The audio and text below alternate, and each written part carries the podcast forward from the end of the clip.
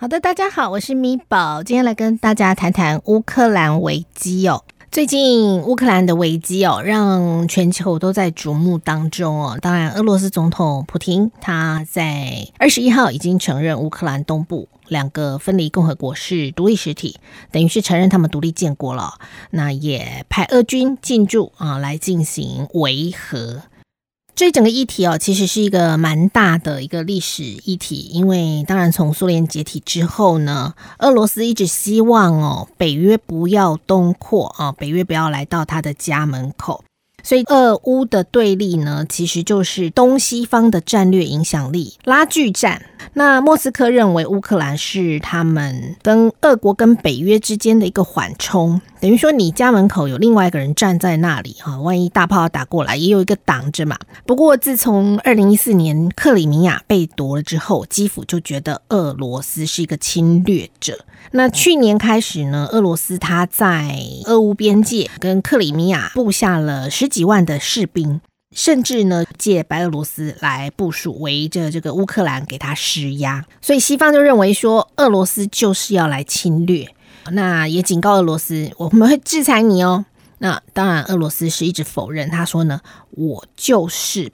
不希望北约再次东扩。你现在如果你们西方支持乌克兰，那就等于你们是支持北约再度东扩。乌克兰他们这边哦，他们的乌克兰总统哦就。趁着这个，可能他趁着这两方的矛盾呢，他希望在中间争取乌克兰利益的最大化，所以呢，他那个时候就一直希望可以让乌克兰加入北约。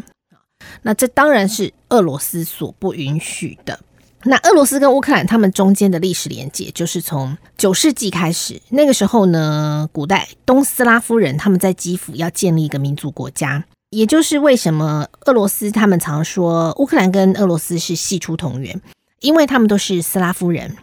在苏联它一九九一年八月解体之前哦，乌克兰一直是整个苏联的加盟共和国之一。它有很多的农业产业，而且有黑海港口，非常重要的一个港口。那境内他们有很多的军工业，还有大量的核武器，所以它是苏联一个非常重要的一个战略组成。那苏联解体之后呢？乌克兰跟俄罗斯其实在能源跟安全上都有非常密切的关系。对于俄罗斯他们来讲，乌克兰它有很重要的地缘位置，因为它站在这个黑海出海口，所以他们也希望拉拢乌克兰可以加入自己的关税同盟。那如果你打开地球仪，打开世界地图来看的话，你会发现说，俄罗斯它跟北约之间的缓冲地带就是波罗的海三国，还有白俄罗斯、乌克兰这几个国家。那其中因为波罗的海三国他们的实力实在太弱了，所以基本上呢，呃，地方也很小啊，所以不足挂齿。另外，白俄罗斯是他们自己人嘛，所以呃就没有差。你看，他甚至也借到白俄罗斯来部署军力了。所以说，主要的冲突地点都是集中在乌克兰这个地方。那原本其实这块缓冲地带应该要更大的，但是根据德国他们的《明镜周刊》的消息，当时在一九九一年苏联它解体的时候啊，美英法德都有向苏联去承诺，不向德国以东来做扩张，但是。一九九九年的时候，波兰、匈牙利、捷克就加入了北约嘛，所以这个缓冲地带呢就减少了、缩减了，所以北约跟俄罗斯之间的矛盾跟冲突点就集中在乌克兰这块地方，所以各自北约跟俄罗斯都在乌克兰支持自己不同的代理人，然后呢两方互斗。那二零一四年发生的这件事情，就是俄罗斯他支持的这个代理人亚努科维奇，他在斗争中就被推翻了。那么当时东欧的事务就是由拜登来负责，他是副总统，他亲身经历过亚努科维奇被推翻的整个过程，所以亚努科维奇倒台就是北约跟俄罗斯在乌克兰的争夺呢，美国赢了，那俄罗斯的情报部门呢就跟普廷报告了一件事情，就是乌克兰准备把克里米亚交给北约。所以听到这个消息，当然是不能接受。为什么呢？因为当时克里米亚是一七八三年的时候，俄罗斯好不容易从鞑靼人手上抢来的，然后精心的耕种了几百年。好，这个是俄罗斯人他们做梦都想要的一个不动港。因为你知道，俄罗斯他们虽然国家国土大虽大，但是呢，很多地方都是终年冰冻的，而且他们的出海口很有限，哈，就是要从黑海这个地方来出海。所以说，能够有这样的一块不动港，对他们来讲是非常重要的。那如果说跟乌克兰关系好的时候呢，其实就还还好。但是如果今天呢，这块克里米亚这块地交给了北约，那就等于是把俄罗斯整个锁死了，他们的海军舰队，他们的黑海舰队就会锁死在里面了。这个是俄罗斯海军一个非常重要的据点。那克里米亚这个地方呢，为什么会是变成是乌克兰的呢？主要就是因为一九五四年的时候，当时赫鲁雪夫就把克里米亚送给乌克兰，因为当时大家都感情好嘛，对不对？像兄弟一样的。但是谁知道呢？一九九一年苏联就解体了嘛，那克里米亚就自然而然就跟着乌克兰分家了，就分出去了。但是如果这次呢？北约控制了克里米亚，那就等于俄罗斯胸口插把刀。所以当时普京他经过了权衡，决定要拿下克里米亚。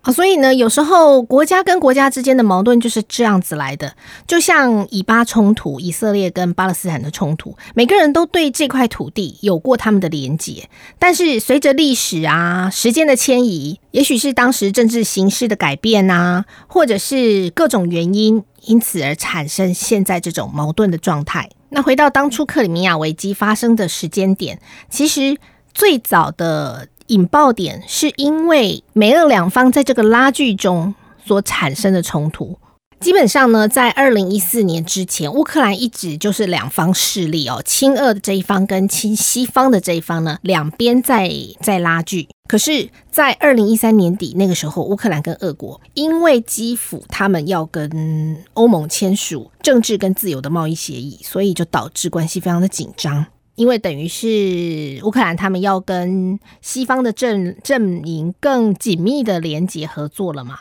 那刚刚说过，原本当时的总统亚努科维奇他是亲俄派的，所以在俄罗斯的压力之下，他就不再跟欧盟协商了。那么乌克兰本身一些亲西方的势力就开始进行了一连串的示威活动。然后发生大规模的暴力事件，那同时亲欧派控制的国会就把亚努科维奇给弹劾了。在当时的示威活动之下呢，亲俄的政府就倒台了，亚努科维奇就流亡到了俄罗斯。那倒台之后呢，当然两方呢就交战了嘛，哈，亲俄的民兵跟亲亲西方的这个新政权哈就交战，所以乌东他们里面的这个顿内兹克跟卢甘斯克两个地方就宣布独立了。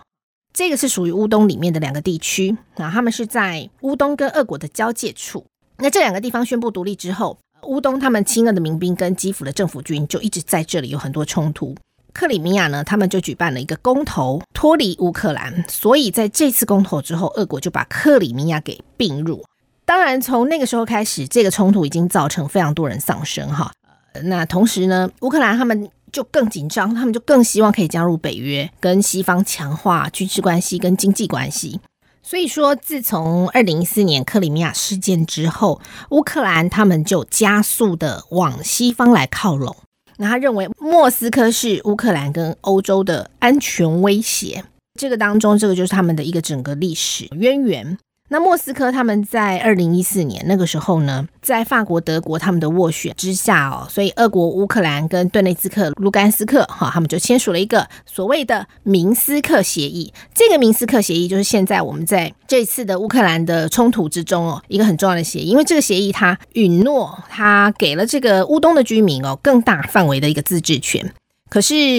乌克兰他们并没有遵守这项协议。而且他们也一直在打压打压乌东的这些俄语居民，就是认为呢，这个是说俄语的，他就我觉得你是亲俄的啊，所以有点是类似这种，他们讲的比较激烈一点，说这个叫种族灭绝，就是你对于这些讲俄语的居民，你施压打击，那是不是要我们不要活啦？这个是他们之间的一个冲突。这里呢，我们就要稍微来看一下乌克兰他们的人口组成。乌克兰呢，他们总共人口是四千一百五十八万，里面呢有一百三十个民族，其中乌克兰族占了百分之七十七点八，俄罗斯族呢占了百分之十七点三。此外哦，乌克兰他们的国土有三分之二都是黑土地，占了世界黑土总量的四分之一。那大家知道嘛？肥沃的黑土，所以乌克兰他们是世界第三大粮食出口国，也是欧洲的粮仓哦。不过乌克兰有一个缺点，就是他们的原油、天然气的资源比较匮乏，百分之九十都需要依赖进口。所以俄罗斯、哈萨克斯坦还有亚萨拜然都曾经是乌克兰的原油供应商哦。那大家最熟悉的这个克里米亚，他们主要是以俄罗斯族为主，就在二零一四年公投加入了俄罗斯。所以讲到这里，大家还是要翻开你手边的世界地图，看一下克里米亚的位置哦，因为它掌控了整个黑海这里的出口，所以俄罗斯控制了克里米亚之后呢，俄罗斯的黑海舰队就可以确保安全了。好，那讲到这里呢，黑海舰队又是要做什么的呢？黑海的下面呢是土耳其，那它从这个爱琴海哈，它通过土耳其海峡就可以通过爱琴海，那么两边呢，它就可以到了地中海。那地中海呢，出海口出去呢，这里是美国第六舰队的总部，所以黑海舰队，俄罗斯他们的任务就是要控制土耳其海峡。出地中海来应对美军的海军第六舰队，所以有时候我们在看一些世界局势或者是一些政治啊、军事的冲突的时候，我常常觉得很重要，就是大家一定要把你的地图拿出来。像米宝自己也有买一个地球仪，方便我可以转着这个地球，对于整个世界的地理战略位置，还有它的地缘政治，你会有更清晰的思路。你也比较知道每一个国家它下这一步棋它的目的到底是什么，才不会永远只是看了好多个国家的名称，好多的这个地理名称，但是你实际上对它的整个地理位置，你还是缺乏一个三 D 立体的观念。所以当你看完了整个地图，你会发现，如果乌克兰真的加入北约，俄罗斯它又没有办法控制克里米亚的话，那它的整个黑海舰队就会被锁死。所以这也就是为什么这一次俄罗斯一直不断的强调，他所有的诉求就是乌克兰不要加入北约。那么北大西洋公约组织当然是在当时冷战期间要对抗苏联的一个产物嘛，哈，这个 NATO 一九四九年创立的，当时呢他们只有十二个创始成员国，在冷战结束之前，北约成员国增加到了十六个。增加了哪些呢？土耳其、希腊、西班牙，还有西德。但是苏联解体之后呢？照理来讲，北约应该就不存在。但事实上呢，它依然还存在，而且它的势力也一直在往东扩张。所以把波兰、捷克、罗马尼亚、保加利亚、匈牙利、立陶宛、爱沙尼亚、拉脱维亚等等这些国家呢，都加入了北约。所以呢，成员国增加到三十国，所以可以想象哦，北约不断的东扩，俄罗斯的压力是很大的，所以他们就要一直做出许多战略的调整。其实哦，最早开始，俄罗斯他们的态度是比较服软的，因为那时候苏联解体了嘛，他们希望能够融入西方哈，成功的成为这个整个经济共同体的一部分，然后不管在其他各方面呢，都能够更加的发展。如果大家对那段历史有印象的话，其实当时戈巴契夫他就是希望能够学习西方的民主跟开放的，所以那时候呢，俄罗斯他们一开始对西方呢是非常的希望可以加入的。不过当然哦，西方他们不可能完全的去相信俄罗斯，哈，也就是这个西方国家跟前苏联还是继续的有这样的博弈关系，他们还是视俄罗斯为一个非常大的安全威胁。所以当然，最后这样子的期待就破灭了。那也因为北约不断的东扩，一直到现在呢，就演变成两方非常紧张的局势。如果你手边有世界地图的话，你翻开来看呢，现在俄罗斯西部的边界只剩下白俄罗斯还有乌克兰还没有加入北约，其他地方几乎全部都是北约的势力范围了。那因为北约就是他们是一个共同的一个防御协定嘛，所以说呃成员国如果有被第三方入侵的话，全体成员就要一起去对抗，然后美军也可以进驻，而且可以部署武器。那么所以俄罗斯是非常不能够接受北约扩张到乌克兰这个位置。那么这一次的危机就是由此而来。也就是说，因为俄罗斯它在乌东这个地方，它在乌克兰跟俄罗斯的交界这个地方呢，它实施军演。那美国认为它是要来侵略侵略乌克兰。乌克兰的总统现在的新任的这个总统，他是亲西方的哈，他是亲美亲这个欧洲国家的哈，还非常的热切的希望加入北约。所以这点让俄罗斯非常的介意。所以这次的争执点呢？就在于这个地方，就是乌克兰一直非常希望加入北约，而且据我所知，他这次还把加入北约这件事情纳入了宪法。所以就踩到了俄罗斯的他的地雷，踩到了他的底线。